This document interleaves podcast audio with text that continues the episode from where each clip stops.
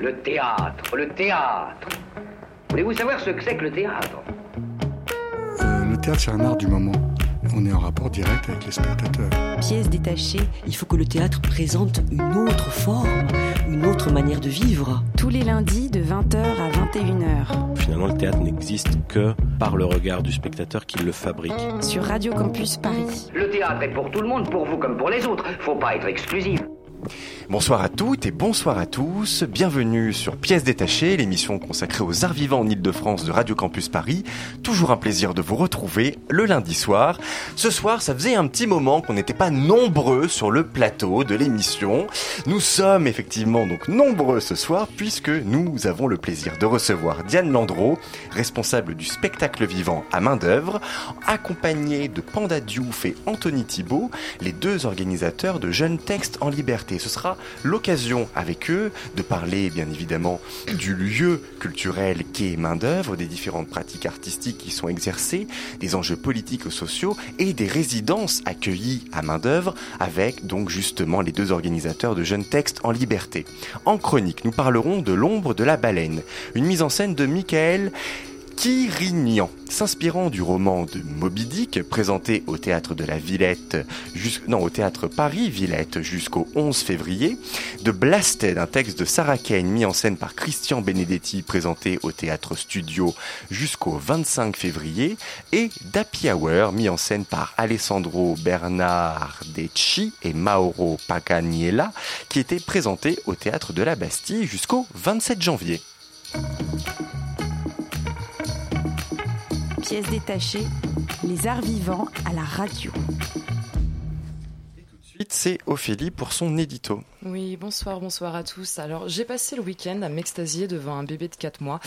Non pas qu'une sorte de fibre maternelle se soit réveillée en moi ou que mes ovaires aient commencé à danser la polka, je rassure celles et ceux qui me matraquent la tête avec leur adage archaïque de tu vas voir, quand tu seras vieille, tu auras un sentiment de manque ou tu es une femme et en tant que femme, tu es là pour procréer. Euh, Rassurez-vous donc, vous pourrez largement continuer à me débiter vos insanités sans retenue et je continuerai à vous répondre avec un grand sourire et un tu as sûrement raison, tout en réfléchissant secrètement à la manière la plus simple de vous arracher les yeux avec les dents, mais c'est une autre histoire. Je disais donc, je me suis extasiée devant un bébé de 4 mois, certes, c'est un fait. C'est concret, un bébé de 4 mois, ça gigote, ça bouge, c'est vivant, ça bave, ça crie, ça rigole, bref, en gros, ça fait tout ce qu'on fait, mais on sent que c'est moins fini, c'est encore en travaux, un peu en construction, quoi. Et c'est là que ça devient intéressant d'observer un bébé de 4 mois, parce que ça s'émerveille d'un rien, ça s'émerveille de tout, c'est juste là, ça n'a rien demandé, mais c'est foncièrement gentil, et une sorte de condensé d'amour absolu et total, sans retenue, sans gêne, sans mais attends, qu'est-ce qu'on va penser si je me mets à gazouiller maintenant ou à hurler comme une dingue? Un bébé de 4 mois semble regarder le monde au travers d'un filtre particulier. Et je me suis dit, en regardant ce bout de chou, que ce filtre particulier protège pour quelque temps des choses moches et sales et basses, comme par exemple des crachats à la gueule du monde qu'on nomme aujourd'hui par, ouvrez les guillemets, Trump a signé un énième décret, ou d'obscénités indécibles comme des emplois fictifs à 7000 balles par mois. À ce prix-là, je candidate spontanément. Je veux bien travailler fictivement et je pense ne pas être la seule. Faut pas être trop bête non plus. hein. Bref, vous avez compris, ce filtre particulier protège, mais il semblerait qu'on le perde en grandissant, ou du moins qu'il s'estompe ou qu'il se délite, ce qui est plutôt une mauvaise nouvelle. Mais la bonne nouvelle, parce qu'il y en a, faut pas croire, la bonne nouvelle, c'est qu'il existe des lieux où ce filtre particulier réapparaît, presque par magie, comme par enchantement. Il existe des lieux où l'on redevient enfant, où l'on est lavé de la bêtise humaine et où on se prend en pleine tête la possibilité et la nécessité de faire de belles choses ensemble. Main d'œuvre est un lieu qui va réparer votre filtre particulier, qui va vous donner à voir autre chose que la bêtise humaine, c'est sûr. Et il va en falloir des lieux réparateurs de filtres particuliers comme main d'œuvre, j'en suis persuadée. Alors j'avais une question, Diane Landreau, puis les autres aussi. Est-ce que vous l'avez encore, ce filtre particulier Bonsoir. Bonsoir. Euh, bah, je crois que pour travailler à main d'œuvre, il faut ce filtre particulier Ouais. parce que tout est fait avec une équipe d'une vingtaine de personnes pour 4000 mètres carrés, ouvert euh, tous les jours, 7 jours sur 7, et qui accueille euh, 200 résidents. Donc euh, il faut croire euh, et être créatif et avec assez peu de moyens euh, réussir à, faire rêver le spectateur, euh, que ce soit en danse, en théâtre, en musique, euh, en art numérique, en art visuel. Alors du coup, euh, on va essayer de, de ce que vous avez dit, plein de choses. Main d'œuvre, c'est quoi en fait? Parce que là, on a entendu de la danse, du théâtre, des arts visuels, des arts numériques. On a entendu 4000 mètres carrés, on a entendu 200 personnes. C'est quoi? Qu'est-ce que c'est? En fait, c'est un ancien centre social et sportif mhm. euh, d'usine de, de, pièces détachées de voitures. Et donc dans ce centre social, euh, il a été réhabilité en 98 et il a ouvert en l'an 2000. Et c'est un lieu d'accompagnement et de résidence. Et donc, à l'intérieur de ce lieu, euh, on accueille des compagnies de différentes disciplines, à la fois donc pour des répétitions, pour de l'accompagnement administratif et puis pour des représentations. Ah je suis quand même très curieux. Donc, Main d'œuvre, c'est une association. Comment est-ce que c'est possible en tant qu'association d'avoir à la fois son propre lieu et, qui plus est, de le garder aussi longtemps? Parce que ça va faire maintenant 16 ans, si je ne dis pas de bêtises, que vous avez ce lieu. Comment vous faites? Alors c'est quand même, et, en particulier en ce moment, c'est une lutte, euh, puisque le, lieu a un bail qui se termine au 31 décembre de cette année. 2017. 2017. Euh, D'accord. Euh, et donc on est en grande discussion avec la ville, vu que le bâtiment appartient à la ville, pour non seulement rester dans ce bâtiment, euh, parce qu'en plus l'offre culturelle à Saint-Ouen est pas forcément euh, euh, extrêmement dense, donc je pense qu'un lieu de création contemporaine est vraiment important. Et puis, et puis l'idée c'est aussi de se déployer sur la Seine-Saint-Denis, donc d'ouvrir d'autres espaces. On a déjà commencé à la plaine Saint-Denis avec l'espace imaginaire, qui en plus de main d'œuvre, donc est un espace où on peut travailler en plein air. ce sont des espaces qui appartiennent à l'association main d'œuvre, qui sont donc estampillés main d'œuvre, même s'ils ont leur propre nom les locaux, en tout cas euh, là actuellement, les 4000 m2 appartiennent à la ville. D'accord. Et donc nous, on est locataire de, de cet endroit depuis 16 ans. D'accord. Et du coup, euh, parce que là, excusez-moi, du coup, je veux pas être pressant, mm. mais ça va arriver vite, la fin du bail. Comment Quels sont les, moyens, les recours, les les possibilités. Comment vous anticipez cette fin de bail? Bah, donc Déjà, évidemment, en, en, commençant à se déployer sur la Seine-Saint-Denis. Et puis ensuite, pour nous, on n'est pas encore parti. on est évidemment en discussion pour que euh, le, lieu continue. Euh, à subsister, à, subsister, bien sûr, bien sûr. Et, puis évidemment, il y a aussi d'autres partenaires. C'est-à-dire là, on est sur la ville de Saint-Ouen. Mais euh, c'est une association qui est soutenue par des fonds publics. Mmh. Donc on a la DRAC, la région, l'État, la ville de Saint-Denis, la ville de Paris, voilà, toutes ces, subventions qui nous permettent d'exister. Vous avez euh, utilisé un mot à l'instant qui est l'imaginaire, et quand on va sur le site euh, de main-d'œuvre, quand on, quand, on fait un petit peu des, recherches, on voit qu'il est noté lieu pour imagination artistique et citoyenne. C'est-à-dire, est-ce que vous pouvez nous en dire un peu plus? Bah, C'est vraiment depuis la création de main-d'œuvre que c'était très important de se dire que la créativité ne reposait pas que sur l'art, mais qu'on pouvait amener de la créativité aussi dans la société. Donc euh, on a des, évidemment euh, euh, beaucoup de compagnies, beaucoup d'artistes qui sont en résidence, mais on a aussi des associations citoyennes, des associations féministes, on a des associations parentales qui s'occupent de, de co-concevoir des crèches collectives avec une pédagogie alternative, des jardins partagés. Ah oui, d'accord. Ça, effectivement, ça brasse du monde et d'autres des horizons plutôt divers et variés que euh, celui de, l'art entre guillemets. Exactement. Et tout le monde se croise dans l'espace restaurant qui est vraiment ouvert à tous, avec une aussi de foyer moderne. Euh, voilà. D'accord. Ok. Et alors, comment ça se passe cette euh, cohabitation entre ce côté, dirons-nous, associatif euh, civique, je ne sais pas comment dire, euh, citoyen, pour le coup, on va reprendre ce terme-là, et le côté vraiment associatif, artistique, où on essaye de, créer des spectacles, on vient en résidence, euh, la, cohabitation, elle s'opère comment? Bah, On essaye déjà de mêler les deux dans le simple choix des résidents, c'est-à-dire les, résidents qui sont là pour produire, pour créer un spectacle artistique, euh, souvent ils s'intéressent en fait à ce qui se passe aussi autour d'eux, ils s'intéressent à la société. Euh, on parlera tout à l'heure du collectif Jeune Texte en Liberté, mais pour le coup, on est vraiment euh, à la croisée de, du citoyen et de l'artistique. D'accord. Et alors j'avais après c'est peut-être moi qui fais l'interprétation. Il faudra vraiment m'arrêter. Je, je, compte sur vous, Diane. J'ai cru percevoir du coup au travers de ça une, quand même une très forte perspective politique, mais au, sens euh, noble du terme, un vrai engagement dans, dans, dans, dans la, cette région, enfin je ne sais pas comment dire, cette partie du, euh, du 93, enfin du Saint-Ouen, euh, et, et, en fait, comme c'est rappelé dans le lieu, ce, ce, lien entre l'imagination artistique et citoyenne, est-ce que, d'après vous, aujourd'hui, on ne peut plus faire d'art sans politique? Est-ce qu'il y a forcément un engagement aujourd'hui nécessaire ou, ou, euh, des fois revendiqué, enfin parfois revendiqué, parfois non. Ou est-ce qu'on peut vraiment faire de l'art de divertissement, mais encore une fois dans le sens beau du terme, sans être engagé politiquement? Est-ce que vous pensez que c'est possible?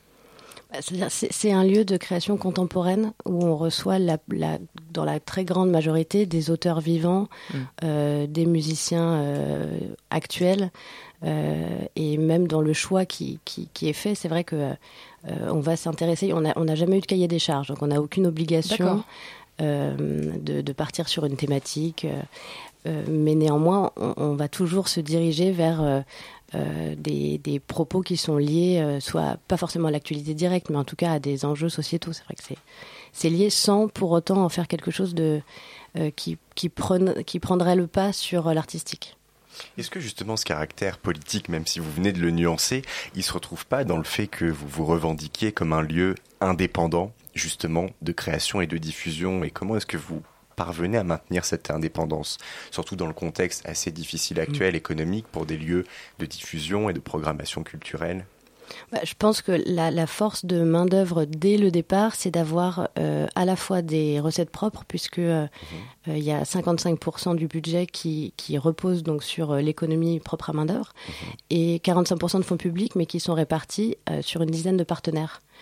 ce qui permet d'une part plus d'indépendance euh, et, aussi surtout de, de, ne pas reposer que sur un seul partenaire qui pourrait nous donner plus de directives. Mhm. Et vous, Diane, euh, donc vous, comme je vous comme je vous ai présenté au début de l'émission, vous êtes responsable du spectacle vivant à main d'œuvre. Quelles activités recouvrent véritablement votre titre de responsable du spectacle vivant à main d'œuvre oui, alors le, titre s'est un peu élargi. Au départ, ah, ah j'étais, j'étais, responsable du théâtre et puis euh, on a fusionné en fait le pôle danse et théâtre mhm. euh, il y a deux ans. Euh, c'est vrai que les projets de plus en plus s'entrecroisaient se, entre danse et théâtre. Mhm. Et, et, donc mon travail au quotidien, c'est d'accompagner, donc de choisir des résidents et de les accompagner sur, du, sur un long terme. Mhm. Euh, le principe, c'est que euh, les, gens soient euh, accompagnés sur tout le temps de leur création, donc sur plus de 12 mois.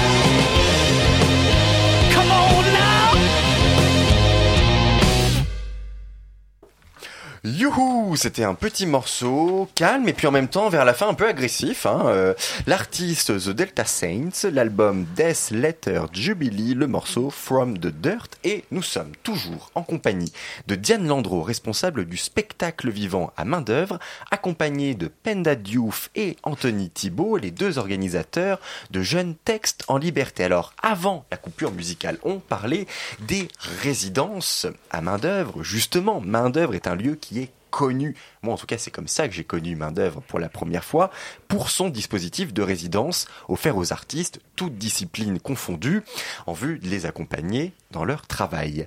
Comment vous avez conçu ce dispositif de résidence? Qu'est-ce qu'il a de particulier par rapport aux autres dispositifs de résidence que proposent d'autres lieux culturels en Ile-de-France alors, je pense que ce qu'il a de particulier, principalement, et ce qui a été défendu depuis la création du lieu, c'est d'organiser des résidences sur du long terme.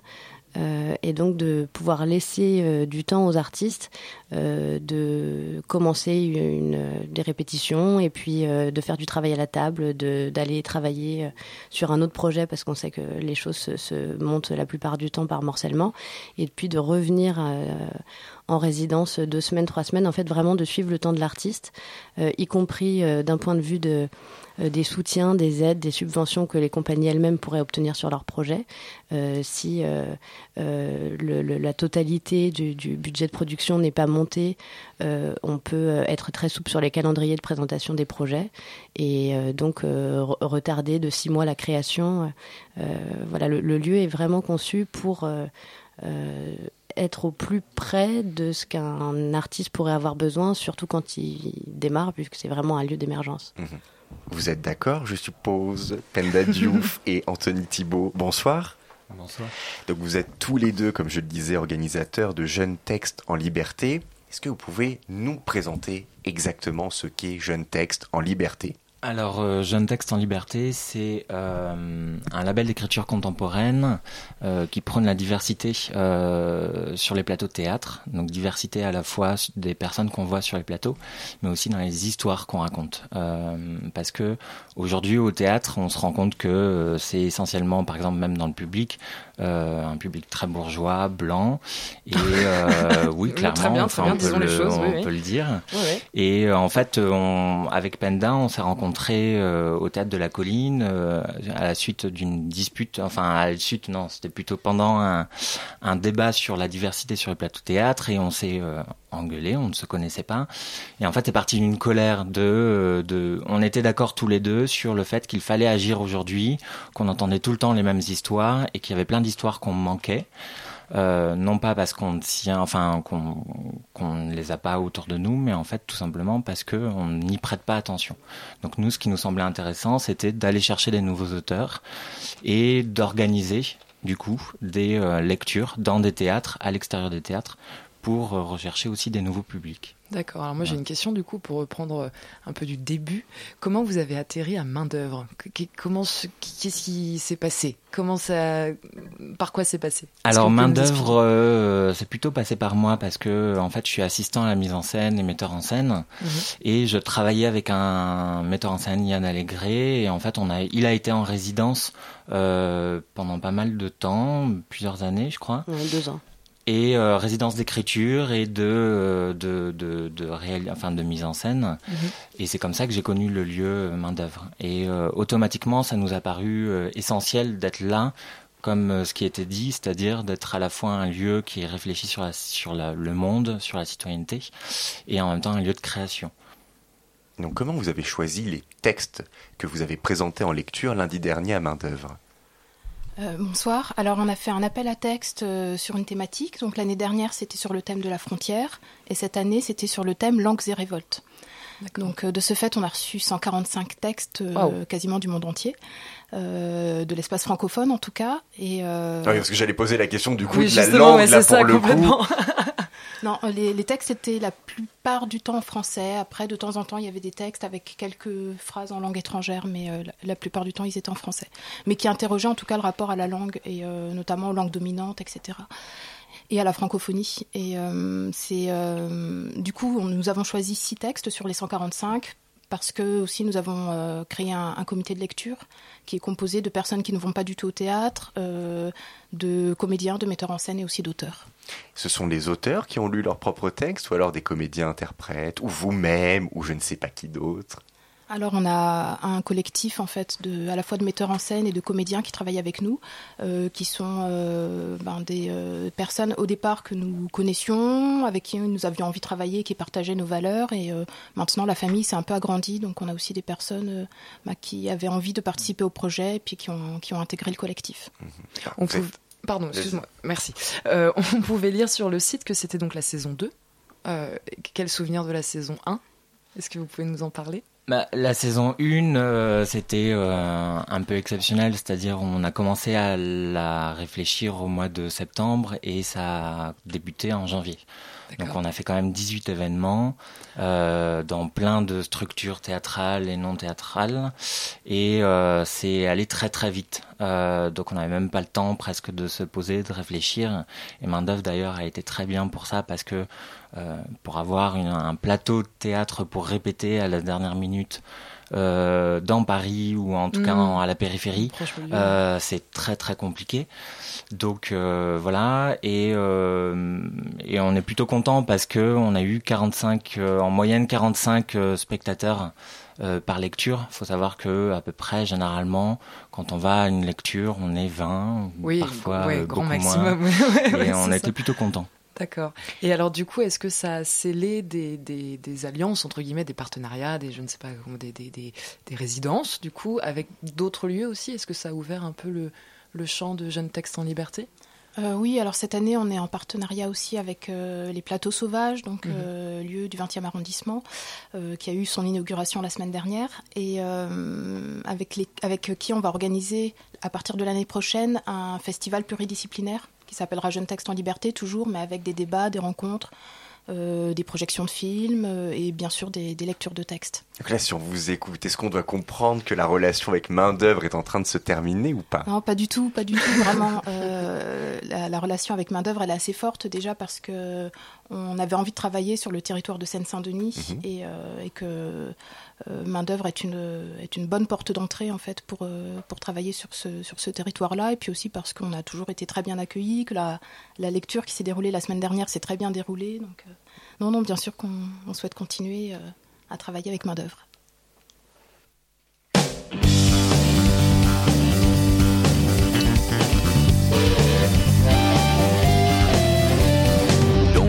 Down there, child, that creep child, or you're gonna lose your mind.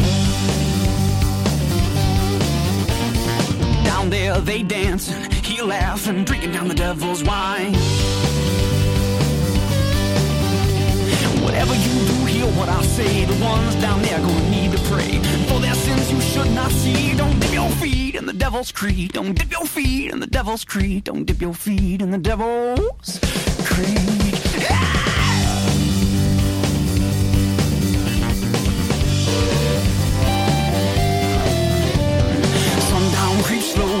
Walks off him. Mama holla better hide. Tree line doors walking, they're running, trouble coming just behind. Whatever you do, hear what I say. The ones down there gonna need to pray for their sins you should not see. Don't dip your feet in the devil's creed. Don't dip your feet in the devil's creed. Don't dip your feet in the devil's creed. Don't dip your feet in the devil's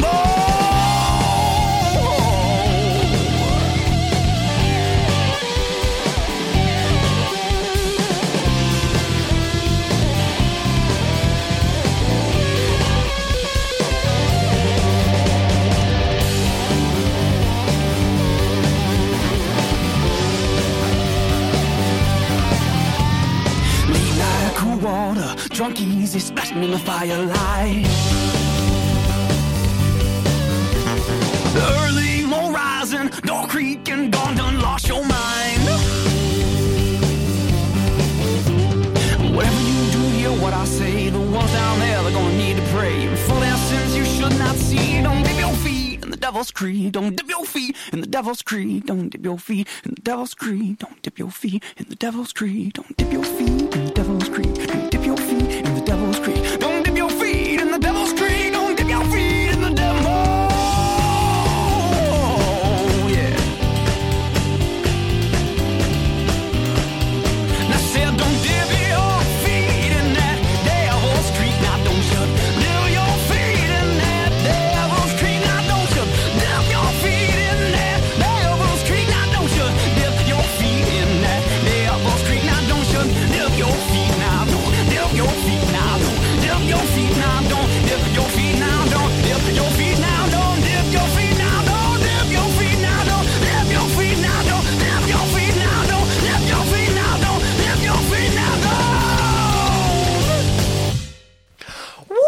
Ok Théo, tu m'avais dit que c'était euh, genre vraiment calme ce soir la musique. Là c'est juste, je suis déjà bien énervé et excité. Là c'est en train encore plus de me. Alors donc le morceau The Devil's Creek, l'artiste toujours The Delta Saints et l'album Death Leather Jubilee. Nous sommes toujours en compagnie de Diane Landreau, responsable du spectacle vivant à main d'œuvre, et de Penda Diouf et Anthony Thibault, les deux organisateurs de Jeunes Textes en Liberté. Alors là, j'ai une question pour vous trois. on va commencer dans l'ordre. Euh, on va commencer par Jeunes Textes en Liberté. Comment vous procédez à la sélection des textes retenus? Là, avant, de, la pause musicale, vous nous disiez 145 textes reçus. De tout l'espace francophone du monde, vous avez retenu simplement 6 pour, la, pour une lecture lundi dernier. Qu'est-ce qui vous a motivé dans les critères de sélection? Euh, déjà, il y a les, critères euh, premiers de, coup de cœur et les qualités narratives du texte. Ça, c'est euh, le premier critère. Et puis ensuite, il y a les questions de, bah, diversité, puisqu'on travaille sur cette question de diversité de la narration. Qu'est-ce qu'on nous raconte? Est-ce qu'on interroge, je sais pas, le post-colonial? Est-ce qu'on parle de la réalité des banlieues? C'est tout ça qui nous intéresse. Et ensuite, que le texte soit accessible, c'est-à-dire qu'on souhaite parler au plus grand nombre et que des personnes qui n'ont pas l'habitude d'aller au théâtre puissent venir au théâtre. Et l'idée, c'est que le texte soit suffisamment accessible pour que tout le monde puisse l'entendre et qu'on soit le plus inclusif possible, en fait. Mais c'est aussi faire, du coup, entendre des réalités différentes, parce que même si c'est l'espace francophone, vous parliez par exemple des banlieues, dans l'univers francophone, on ne vit pas les banlieues de la même manière. Je suppose qu'on ne le vit pas de la même manière en Ile-de-France que je ne sais pas, dans un autre espace, un autre pays de l'espace francophone, par exemple au Québec, je dis ça comme ça, ou dans un pays euh, francophone africain, ou euh, du coup c'est aussi confronter le public finalement à des réalités différentes. Vous en avez conscience, ça aussi, c'est voulu d'un même sujet, faire prendre conscience de différentes réalités de ce sujet? Bah, ce qui nous semblait intéressant, c'était de euh, lutter contre les stéréotypes qu'on se fait euh, de euh, la personne qui est juste à côté de nous ou de la personne qui est à l'autre bout du monde. donc après, dans les textes, on essaye d'avoir une pluralité quand même de, de, de paysages qu'on peut offrir aux spectateurs. après, on ne sait pas si c'est réussi ou, ou, pas, mais en tout cas, on essaye d'être vigilant à ça, d'avoir plein de possibilités mmh. à offrir aux spectateurs. Et donc les critères, maintenant j'en viens à vous, Diane, à main d'œuvre. Quels sont les critères retenus pour accueillir un artiste en résidence? Il n'y en a pas. Ah bon Et ça, c'est plutôt une bonne nouvelle. Vous, vous en avez et main d'œuvre en a pas Bon, alors, comment ça se fait ça Expliquez-nous. Oui, en fait, si bien sûr il y en a, mais c'est tellement, euh, c'est tellement vaste. C'est euh, à la fois, euh, on a, pour ceux qui connaissent la, salle de représentation, en tout cas pour ce qui concerne le spectacle vivant, c'est un ancien gymnase, donc c'est très grand, ça, ça, peut être très froid et en même temps on peut faire des choses magnifiques, mais c'est un, un, plateau qu'il faut habiter. Donc déjà, cette chose-là, d'avoir un, projet qui a besoin d'autre chose qu'une petite boîte noire, euh, ça, ça peut être un des critères. Euh, après, ça va être principalement le, euh, les, la plupart du temps, a les, auteurs font partie de la compagnie, donc ça, ça va être éventuellement un autre critère.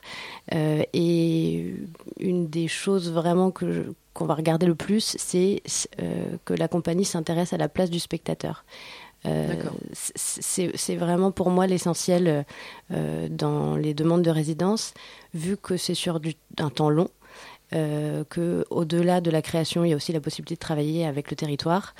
Euh, c'est de voir si la compagnie a envie de développer pour sa création des choses sur le territoire, si la, le, le, fait que le spectacle est fait pour être représenté, si cette question-là a, été posée.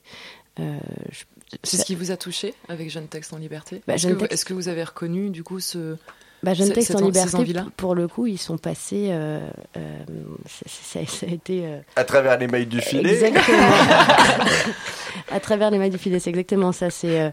Il y a évidemment beaucoup de demandes, que ce soit en danse ou en théâtre.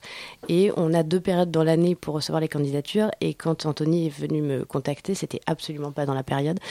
et il y avait absolument pas de place. Et voilà, ça, ça demande. On essaye de bien accompagner, donc on ne prend pas non plus euh, trop de, compagnie par an. Euh, mais quand ils m'ont raconté leur histoire, l'engueulade aussi joue beaucoup. De, on va y revenir. La rencontre, voilà. Euh, et c'était c'était tellement euh, évident par rapport à ce qu'on essaye de défendre à main d'œuvre que euh, on est parti de, dessus en quatre mois. Enfin, c'était un peu un peu fou. Il n'y avait pas encore, je crois même pas qu'il y avait de, de subventions. C'était vraiment basé sur une idée et mm. Quand on peut se permettre de faire ça, enfin, je, suis super contente de voir que maintenant il y a je, sais pas, une, bonne dizaine de partenaires avec le texte en liberté.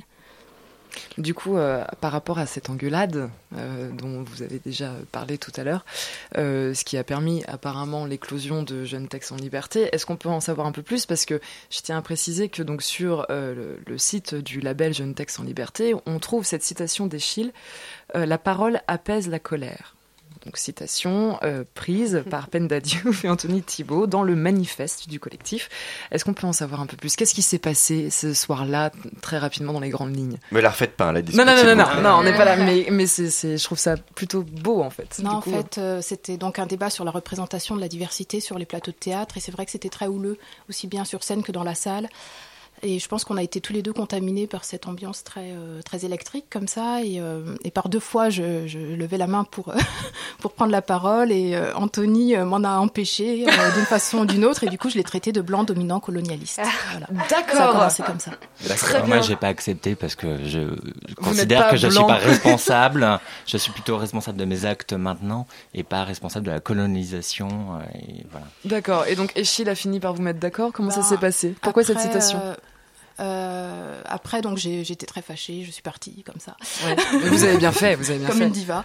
Et, euh, et, Anthony m'a envoyé, euh, avait chopé mon nom et mon prénom et m'a envoyé un mail le lendemain qui était plutôt bien écrit, en expliquant qu'il avait envie qu'on se connaisse, qu'on se rencontre, qu'on discute. il s'était renseigné, avait vu que j'écrivais des pièces de théâtre aussi. Et à partir de là, on s'est rencontrés. C'est vrai qu'on s'est dit qu'on avait les mêmes envie de, de, de, défendre les mêmes choses et les, les mêmes valeurs. Mhm. Eh bien écoutez, nous allons nous quitter sur cette belle histoire de réconciliation. Merci Échille, surtout merci en fait à vous deux, hein. c'est pas grâce à Échille, c'est grâce à vous deux, à votre intelligence à, tous les deux.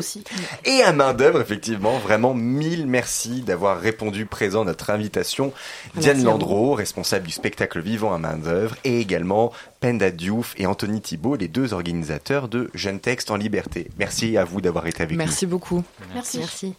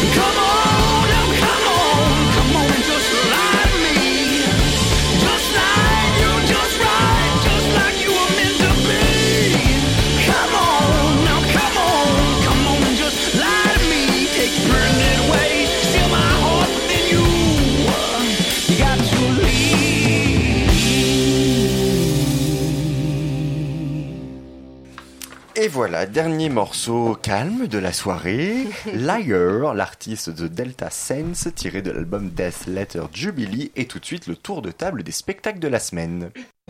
Il s'agit d'une, il s'agit d'une, d'une, histoire, euh, c'est-à-dire qu'en fait, il s'agit plus d'un, d'un concept d'histoire. Comme tous les lundis soirs, trois spectacles dont on va vous parler ce soir. Happy Hour, mis en scène par Alessandro Bernardeschi et Mauro Pacaniela, qui était présenté au théâtre de la Bastille jusqu'au 27 janvier. Blasted, un texte de Sarah Kane, mis en scène par Christian Benedetti, présenté au Studio Théâtre jusqu'au 25 février. Et on commence tout de suite avec le spectacle L'ombre de la baleine, un texte de Michael Quirignan inspiré du roman Moby Dick, mis en scène par Anne Bouvier, présenté au théâtre Paris Villette jusqu'au 11 février. Tessa Oui, bonsoir Thomas, salut, Alors oui, donc pour l'ombre de la baleine, Michael, je sais pas comment ça se dit, si c'est Chirignan ou, Kirignan, on ne sait pas trop. c'est Chirignan. Oui, moi j'aurais dit Chirignan. Bon, Chirignan. Nous ne savons pas.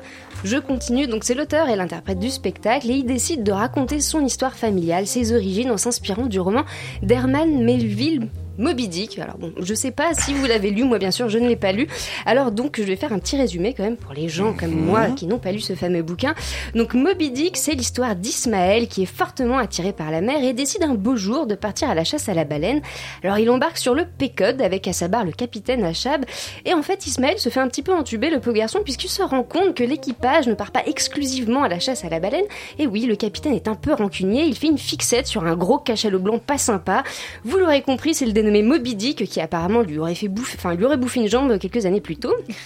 Alors le Pécote fait donc avec son équipage le tour du monde à la recherche de vous savez qui pour lui faire vous savez quoi. Et ça se finit bah, pas très bien hein. le bateau coule il trouve jamais Moby Dick. Bon voilà Ismaël qui a vraiment pas de bol euh, se retrouve tout seul survivant. Il faudra sur un cercueil pendant je ne sais combien de temps. Enfin bon la cata. Donc Michael Chirignan on va l'appeler Michael va donc utiliser cette histoire pour illustrer la sienne sous euh, forme d'un seul en scène retraçant son enfance. Donc il nous racontera ses origines arméniennes et pieds noirs. Il va s'amuser à jouer donc tous les membres de sa famille de sa grand-mère à sa sœur, et il interprétera de temps à autre des scènes du roman d'Herman Melville, comme si les deux histoires ne faisaient qu'un. Bah oui, lui aussi semble être traqué euh, par son passé, à l'instar de ce bon vieux capitaine à la jambe de bois. Et la grande particularité de ce spectacle, c'est que son interprète n'est finalement pas si seul en scène que ça, puisqu'il aura avec lui son mini-moi, j'ai envie de dire, hein, son double, puisqu'il sera avec sa marionnette, donc il ressemble comme deux gouttes d'eau. Et, euh, et c'est ce qui va lui permettre d'interpréter avec efficacité tous les personnages de sa famille, puisque cette marionnette sera en fait euh, lui enfant. Alors niveau scénographie, euh, il y a une chaise sur le plateau avec un mât en bois et un ordinateur sur le côté. Le reste, c'est notre imagination qui le construira. Et il y aura d'ailleurs une petite surprise à la fin, mais je j'ai pas le droit de le dévoiler, sinon on va se faire hein. taper sur les doigts par le, théâtre de Paris Ah non non, bon ah non, non, non, hein, ah oui, on a, on a eu euh, interdiction. interdiction. Donc vous n'en parlez pas. Voilà. Donc alors bon, bah ce spectacle c'est très étrange hein, parce que euh, il y a plein de choses super. L'acteur est génial, la scénographie est plutôt chouette, le texte est bien écrit, il y a de belles images qui m'ont marqué. En plus de ça, c'est un spectacle assez court, hein, d'une Alors pour moi qui suis comme les enfants, hein, au bout d'une heure et quart, je commence à taper des pieds. Donc c'était super, voilà. Mais, mais malgré toutes ces qualités, il y a vraiment des moments où moi j'ai complètement décroché. Alors là, je peux vous dire que le Moby Dick, il était bien loin. Et du coup, quand même, j'ai essayé de comprendre pourquoi. Et la seule raison que je trouve valable, c'est que peut-être hein, le format seul en scène n'est peut-être pas la bonne adaptation pour ce texte. Alors ça prend par moments un peu hein, une tournure de one man show et pourquoi mm. pas hein, mais j'ai l'impression que ça fonctionne pas toujours. Enfin moi en tout cas le texte n'est pas tout le temps arrivé jusqu'à mes oreilles. Et c'est dommage parce qu'il nous raconte des choses très touchantes mais euh, voilà il y a ce côté one man show qui permet pas toujours d'exploiter je pense au maximum le potentiel du texte. Alors attention hein, je dis pas que le one man show euh, enfin sont des spectacles démunis de qualité c'est pas du enfin pas du tout ça quoi. Mais vraiment je pense qu'il y a une question de réglage ici qui, voilà je sais pas ce que tu en as pensé je, Laura je suis assez d'accord. On y est allé ensemble et euh, il y a il y a vraiment euh, dramaturgiquement, euh, il y a eu un, un, un problème. Je crois qu'il y a un petit problème dramaturgique là-dedans. C'est-à-dire qu'on a euh, totalement le récit de cette famille qui est en train de couler à cause de cette histoire de, de sœur folle, de la folie de la sœur en fait. C'est une histoire de famille toute simple, mais qui devient complètement extraordinaire parce que la, la, la sœur est folle. Et donc la, la, folie de la sœur fait chavirer tout, toute la famille. Et, euh, et du coup, c'est c'est absolument atroce dans un sens. Et puis, euh, et puis il y a ce parallèle. Il y a un autre récit qui, qui se fait en même temps, qui est le récit de Moby Bah, de Dick, Moby Dick, oui. que tu as très bien résumé d'ailleurs. euh, vraiment bravo. Que je Chapeau. ne connaissais pas. Chapeau l'artiste. Bref, euh, non, je trouve que je trouve que dans, dans, dans, dans l'idée, euh, l'acteur est très engagé, euh, il y, a, beau- il y, a, il y a vraiment du talent, euh, on imagine très bien la mère, le père, la sœur, euh, les caractères sont identifiables, il n'y a pas de caricature, euh, vraiment c'est, il est au présent, et euh, il y a cette marionnette donc euh, qui, qui est troublante de vie, euh, qui est d'une réalisée, on a, ça nous fait un petit peu peur avec ces lumières, on a l'impression que c'est, un, un petit enfant qui va nous parler, enfin je trouve que cet usage en plus de cette marionnette pour expliquer l'homme objet, l'enfant objet dans cette dans, Dans cette, cette famille, famille, complètement euh, enfermée, il y a vraiment une une c'est c'est un beau parcours, une belle volonté. Euh, après, le problème qui s'est posé, c'est que j'aurais peut-être tendance à dire que la complexité de cette famille euh, gagnerait à être plus exploitée. Euh, C'est-à-dire que on voit la folie de la sœur, mais elle est presque un peu trop simple. Et donc du coup, on, on la comprend on la comprend mais pas très bien on se dit bon euh, elle est elle est folle euh, elle est folle je sais pas trop ce qui se passe et hum, donc du coup on reste très extérieur et, et ça Mais c'est par moment, hein, parce qu'il y a des moments où on est vraiment dedans, et puis il y a des moments, paf, il nous lâche. euh, exactement. Et surtout les moments d'ailleurs de Moby Dick. Moi, Et en fait, Moby Dick, euh, Moby, Moby Dick, Dick, est passé euh, un petit peu. euh, Moby Dick, ouais. on, on a compris le, le- le- le naufrage, mais on n'est pas mais- exactement dans le récit de Moby Dick. Mais Mm. c'est c'est vraiment, en revanche, il y a quand même euh, une vraie belle scénographie, une vraie belle mise en scène, un, un travail. euh, Ah non, mais c'est un, un très bon travail. Quoi. Oui, moi j'entends quand même beaucoup Ouais, de positifs. attention, c'est exactement de- ce que j'allais dire, vous parce qu'il est dites, quand même, Marie. c'est quand même un très bon Euh, travail. Même il est encensé euh, par, par, partout en fait. Oui, c'était peut-être un mauvais soir. Enfin, je, je, je Ou sais pas, pas. ou pas, ou pas, mais, euh, Non, mais, encore heureux que vous ayez votre propre avis. Hein, bah oui, pas Oui, non, non. Soi-disant les autres, heureusement. Non, non, non, c'est pas ça que je voulais dire. C'est juste qu'il est, il est, et en plus c'est le, donc c'est le même euh, acteur qui a fait euh, la liste de mes envies. Oui, qui Oui, a aussi été un succès. Oui, oui, euh, qui- il a été, il a été nommé au, au, au au Molière, Molière, tout donc ça. Et Moby Dick, ça reste un gros morceau quand même. Bah, en fait, il y a un parallèle qui est fait, qui est compréhensible, mais. Bah, euh, voilà. Eh ben écoutez, le bra, allez lui donner une signification par vous-même au théâtre Paris Villette jusqu'au 11 février. L'ombre de la baleine, un texte de Michael. Ça sera l'énigme de la soirée, Quirignan, Chirignan, inspiré du roman Moby Dick, mis en scène par Anne Bouvier. Et on continue avec Blasted, un texte de Sarah Kane, mis en scène par Christian Benedetti, présenté au Studio Théâtre jusqu'au 25 février.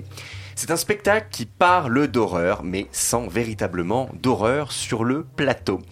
Le texte, c'est le premier de Sarah Kane, Blasted, jeune dramaturge britannique qui s'est suicidé à 28 ans et d'une violence absolument sans nom. Il est tellement violent dans les mots, dans les actions aussi, ce texte, que c'est la première fois, sincèrement, que j'ai été pris de nausées, vraiment, en lisant un livre, que j'ai dû interrompre la lecture. Vraiment, j'ai cru que j'allais littéralement vomir. Blasted anéanti en français, c'est l'histoire de Yann, journaliste xénophobe d'une quarantaine d'années, et de Kate, jeune fille, jeune fille d'une vingtaine d'années en recherche d'emploi, qui bégaye, décalée, stressée. Les deux amants se retrouvent un soir dans une chambre d'hôtel de Leeds. Yann est amoureux de Kate. Kate souhaite mettre un terme. Quate. Ouais, Quate. Ben justement, Quate, Kate veut quitter Yann. Elle veut mettre un terme à cette relation. Plusieurs disputes éclatent. Un viol est commis. Le réveil est assez brutal, d'autant plus que l'Angleterre est frappée par une guerre civile, un peu comme celle survenue en Bosnie-Herzégovine en 1995. Car la forme de Blasted, telle qu'on la connaît aujourd'hui, est née un soir après que Sarah Kane ait regardé un reportage télévisé sur les atrocités de cette guerre. Et donc, dès le lendemain matin, dans cette chambre d'hôtel de Leeds, on gravit un nouvel échelon dans les atrocités. Une bombe éclate sur l'hôtel dans lequel logent Yann et Kate, bien qu'elle, elle ait pu s'enfuir avant l'explosion de la bombe par la fenêtre des toilettes. Pendant ce temps-là, un soldat fait éruption dans la chambre, braquant un fusil sur Yann, avant de le violer et de lui manger les yeux. C'est insoutenable à lire, à regarder. On pourrait croire aussi, vu ce que je suis en train de vous raconter, eh bien, ce n'est pas le cas.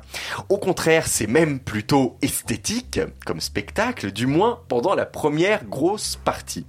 tout à l'apparence d'une belle chambre d'hôtel. Vraiment, moi j'adorerais loger dans cette belle chambre d'hôtel. Il y a un côté à la fois un peu rustique et en même temps très chic. Un grand lit, commode, mini-bar, table de nuit, téléphone, le gris clair et la teinte dominante de cette chambre, dont le sol est constitué par des planches de bois, dont certaines seront retirées à la fin de la pièce, en vue d'y enterrer notamment un bébé.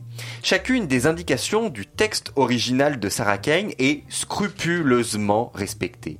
Trop peut-être, je me suis demandé. Les caractères des personnages aussi. Mais ça reste trop en surface. Il a manqué, je trouve, de l'incarnation, de la profondeur. En fait, ce que j'ai pas vu, c'est tout simplement l'horreur des personnages. Et c'est dommage parce que tous les comédiens semblaient en avoir véritablement le potentiel. Potentiel du lieu aussi, le studio théâtre, une sorte de grande grange aménagée en salle de théâtre, avec ses poutres, ce double niveau, qui aurait pu être davantage exploité, je trouve, compte tenu en plus de la pièce. Je, je sens qu'il y aurait eu des choses à faire. Ce n'a pas été le cas. Il y a aussi une matière textuelle, révolutionnaire, comme le dit le dramaturge anglais Edward Band, une belle énergie au plateau, comme je l'ai dit, mais malheureusement, ça prend pas. Ah, oui, Thomas, moi je suis d'accord avec toi, on y allait ensemble. Oui. Et oui, ben, euh, c'est vraiment étrange parce qu'il y avait tout pour, et moi je Ouais. connaissais pas du tout le texte de Sarah Kane, et c'est vraiment d'une violence inouïe. Mais le problème, c'est que ouais, voilà, je suis restée hyper extérieure euh, à toute cette violence. Juste, bah, comme tu l'as dit, euh, je trouve vraiment que les, les comédiens ont joué les émotions, mais pas les personnages. Exactement. Et, et du coup, bon, bah oui, mais j'ai tout vu, mais j'ai rien ressenti. Il y, a, il y a eu des choses horribles. Je, voilà, je l'ai juste vu, mais j'ai rien, j'ai rien ressenti. Moi, le problème, c'est que j'ai senti des choses, mais j'ai senti que ce que j'avais lu. En fait, quand il re répétait les mots que j'avais lus, j'avais l'impression de revivre ma lecture, mais objectivement, je ne vivais absolument pas ce qui se passait Ouais, là, sur, le plateau. ouais. C'est dommage, c'est Mm. dommage. J'étais très curieux. Moi, j'avais peur en même temps de voir l'adaptation de Blasted. euh, C'est ouais. très dur. Ah non, euh, mais c'est très dur à violence. monter. Ah mais bien sûr, moi je comprends que c'est quand même pas un texte qui est monté tous les quatre matins. Pour monter ça, faut. euh, Je, je comprends pourquoi. Je me posais la question. Je me dis, je pensais bien que c'était à cause de la violence. Effectivement. Comment on l'apprend? Est-ce Ah qu'on l'apprend au premier degré? Est-ce qu'on la figure? Est-ce qu'elle devient métaphorique? Est-ce que et puis alors Mais si- du coup, peut-être que le metteur en scène surfe sur ça, sur le fait qu'il sait peut-être que les gens ont lu le bouquin en fait. Vous voyez ce que Bah je veux ouais, dire mais Bah, du coup, là, ça réduit, voir le euh, c'est spectacle euh, Enfin, je moi, sais bien, moi, ça ça paraît m'embêterait d'aller voir un spectacle Ça réduit- euh, en me ça disant réduit, il faut que ça j'ai lu réduit, ça réduit le complètement, mais c'est une ouais. possibilité. Ouais, c'est sûr. c'est une possibilité, mais extrêmement limitante. Tu vois, quand tu dis, j'ai eu l'impression de réentendre ma lecture. Tu vois Mais ça voilà, dire parce que moi, texte, parce que moi je l'ai lu, et oui, Quand même. et qu'on, ah mais bien Ça, évidemment, ça, ah, on, l'entend tout à fait le Mais on texte. reste très extérieur. Mais on reste très extérieur, mais c'est un texte qui a. ben, Il est déjà quoi, très, c'est orga- il est très, C'est inc- horrible, il est très c'est incarné, mais pour le porter dedans. au plateau, il faut absolument que ça soit incarné Ouais. aussi. Mm. Sinon, c'est une violence qui est là, qu'on entend, mais qu'on ne comprend pas, et puis même qu'on peut, comme c'est ton cas, si je dis pas de bêtises, qu'on ne voit pas Ah, pas finalement. Enfin, oui, c'est ça. mais- C'est que tu vois, tu vois du sang. euh, So what, quoi. Ah oui, voilà, mais, on, a, on a eu le droit à tout, la scène de viol vraiment, Mm. euh, le bouffage Ah des même. yeux vraiment. Le bouffage du bébé aussi. Ah oui, le bouffage Voilà. du bébé. Bon, mais voilà, mais il y a même un moment, hein. Mm. On est là, ok, hmm, mais, Mais c'est pas, c'est pas ça dont, euh, on veut parler vraiment en fait. Euh, ou alors. So, so what? So what C'est. euh, Ouais, bon, bah écoutez, allez vous faire votre propre avis, allez découvrir aussi ce lieu absolument incroyable, le Mm. studio théâtre Blasted, texte de Sarah Kane, mis en scène par Christian Benedetti jusqu'au 25 février, on termine avec Happy Hour, mis en scène par Alessandro Bernardeschi et Mauro Pacagnella, qui était présenté au Théâtre de la Bastille jusqu'au 27 janvier. Alors, les filles. Alors c'est moi qui vais en parler et je vais dire un truc, c'est que jeudi soir à 20h à la Bastille, je suis allée voir Alessandro et Mauro qui ont joué sur leur duo. Je fois. crâne, je crâne, je crâne. Mais en plus, je les appelle par leur prénom. Et pourquoi? Parce que depuis ce soir-là, eh ben, je trouve qu'on est un petit peu plus intime eux et moi. Ah bon On a vécu des choses ensemble, voilà. J'adore ce qu'elle dit. Bah non, mais c'est vrai, on a vécu raison. quelque chose. J'ai eu l'impression qu'on était, euh, que, que j'étais avec deux potes, deux potes artistes qui mettaient un peu, euh, qui montaient sur le plateau et qui me racontaient les 400 coups qu'ils avaient fait ensemble. Et tout ça en images. Donc il y avait vraiment une espèce de, de, de, de, de fête. Voilà, de fête. Donc tout commence par une adresse directe euh, des deux danseurs interprètes au public où ils expriment le plaisir qu'ils ont de jouer au théâtre de la Bastille devant nous. Et donc on a carrément euh, le quatrième mur qui est aboli. Euh, ils se présentent comme ils sont, Alessandro, Mauro, avec leur accent magnifique. Et ensuite, il faut une série de fausses interviews euh, où ils se mettent un peu en scène. Bref, tout ce qui ressort de cette entrée en matière, c'est que Mauro et Alessandro se connaissent depuis 20 ans. Ils sont tous deux danseurs et interprètes, originaires d'Italie et vivant à Bruxelles. On comprend alors qu'il s'agira, à travers plusieurs tableaux qui se succéderont les uns les autres, de raconter euh, leur enfance, leur amitié, leur désir, leur désir de politique et aussi et surtout de liberté. Mais attention, aucun rapport avec une potentielle introspection chiante et analytique et torturée. Non, non, non, c'est tout le contraire. Tout est retranscrit avec humour, inventivité et absurdité. Voilà. En termes de mise en scène, tout est fait à la manière de Grotowski, le théâtre pauvre ou pauvre théâtre, euh, je sais pas.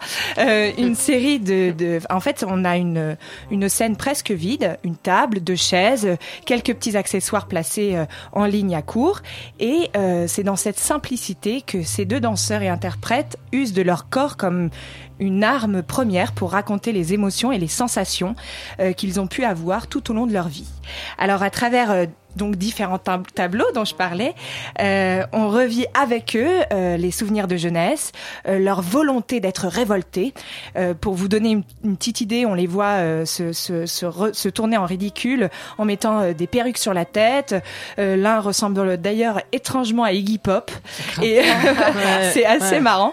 Il fait de la musique avec ses ongles qui il racle sur la table et, et l'autre et l'autre euh, il commence à faire une, une petite danse un peu dingue euh, en lançant des plumes rouges, symbole du sang qu'il veut faire couler pour être un vrai rocker révolté.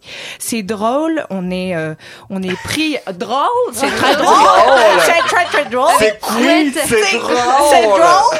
C'est drôle et, et Je pensais et- que personne n'allait relever quand mais même. bien sûr qu'on relève, on adore, on adore ces petits drôles, c'est drôle et on est pris euh, dans, dans, dans leur délire, voilà.